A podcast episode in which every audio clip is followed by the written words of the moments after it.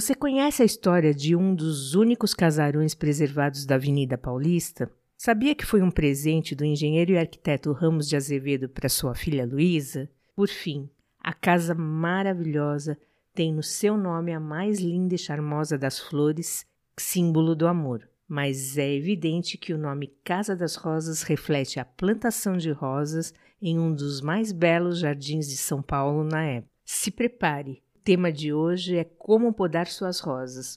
Essa flor da emoção, dos afetos, da compreensão, do companheirismo e do romance. Sejam muito bem-vindos ao canal Verde Conecta, que hoje é rosa. Aqui no canal Verde Conecta você vai saber quando, como fazer e por que podar as suas roseiras. Antes de tudo, uma coisa é muito importante saber: por que fazer? O galho da roseira, dependendo da roseira, só produz um botão um buquê delas.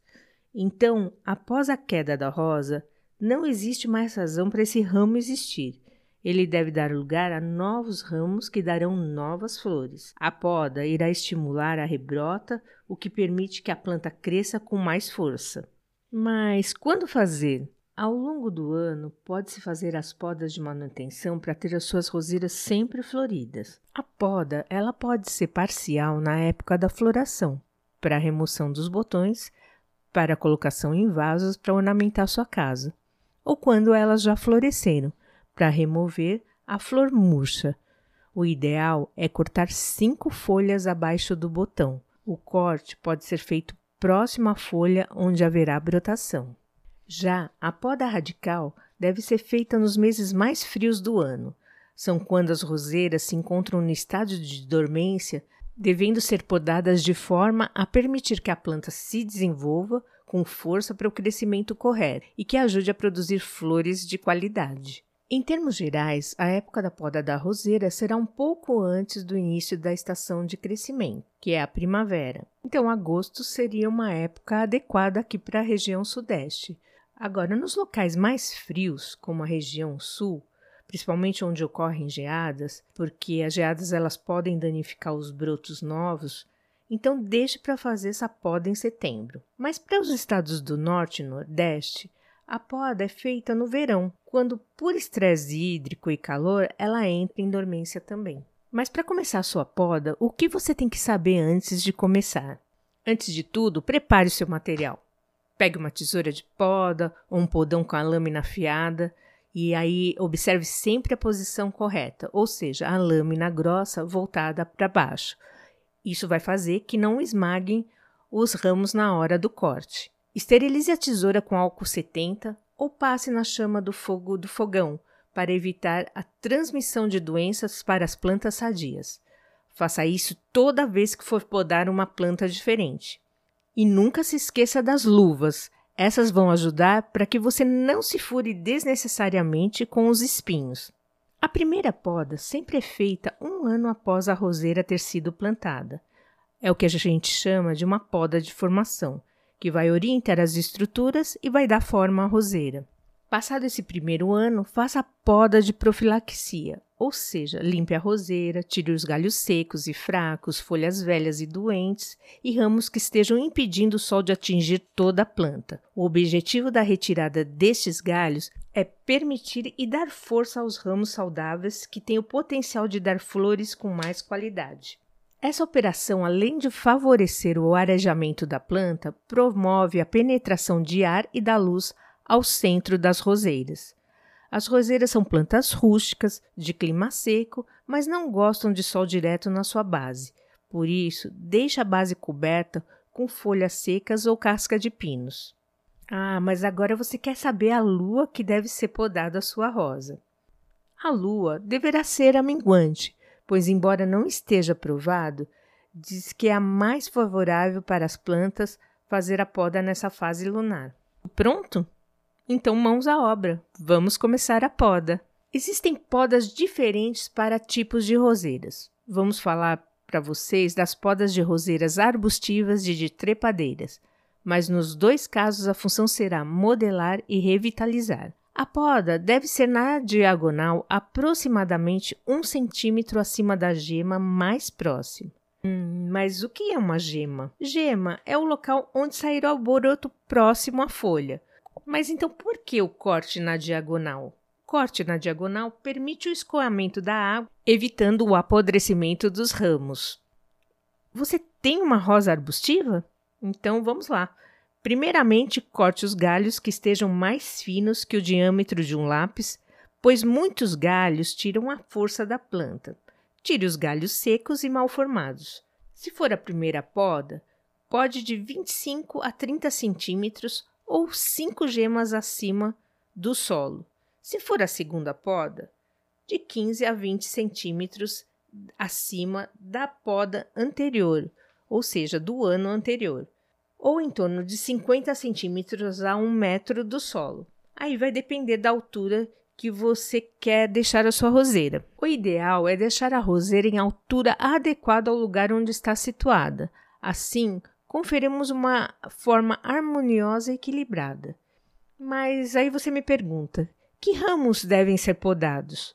Bom, devem ser podados todos os ramos, principalmente os que já floresceram.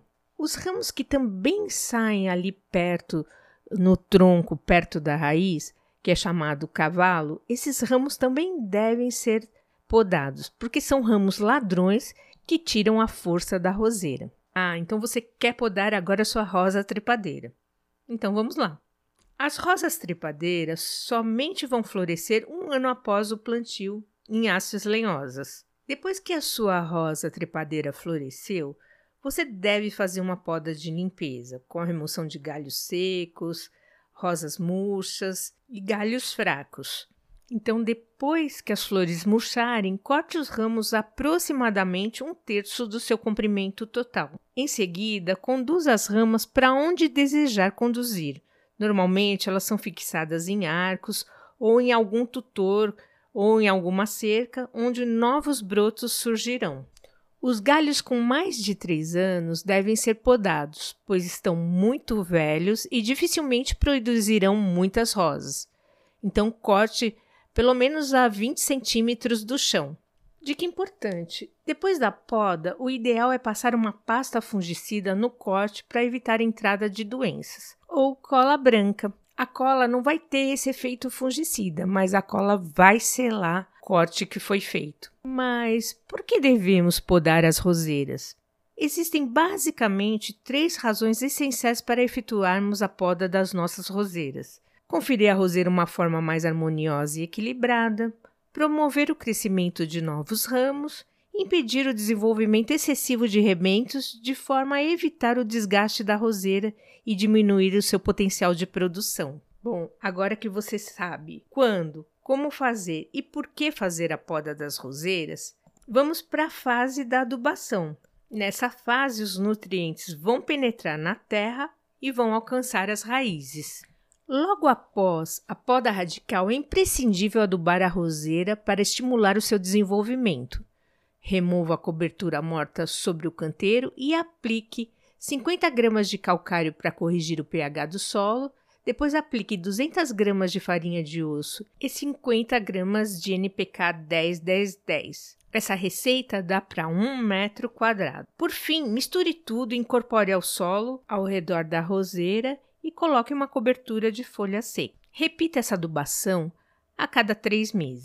Outra sugestão é usar um adubo totalmente orgânico como o bocashi, tem micro e macronutrientes. Também incorpore ao redor da roseira, no solo e faça uma boa rega e nesse caso repita a adubação a cada 15 dias. Bom, é essencial aguar a sua roseira após a adubação. Assim, a floração acontecerá aproximadamente em 60 dias após a poda. Então, vamos agora às dicas finais. Não use nenhuma parte da roseira para fazer a compostagem, pois doenças como a mancha preta sobrevivem e se espalham mesmo quando a planta está morta. Toda roseira ela tem que passar pela poda. Não tenha medo de cortar. Faça sempre o selamento com a cola branca ou com a pasta fungicida para evitar que a sua roseira fique doente. Borrife um spray antifúngico nas rosas logo depois da poda e depois de fazer o selamento nos cortes. Mais para frente, nós vamos falar como preparar as mudas, canteiros e as principais pragas e doenças das rosas. Pareceu complicado para você podar rosas? Tem alguma dúvida? Escreva para gente. Bom, agora eu vou te dar uma sugestão. Comece, não tenha medo. O bom senso e a observação da reação das plantas farão de você um craque e você vai ter um lindo jardim de rosas. Muito obrigada, gente, e até a próxima!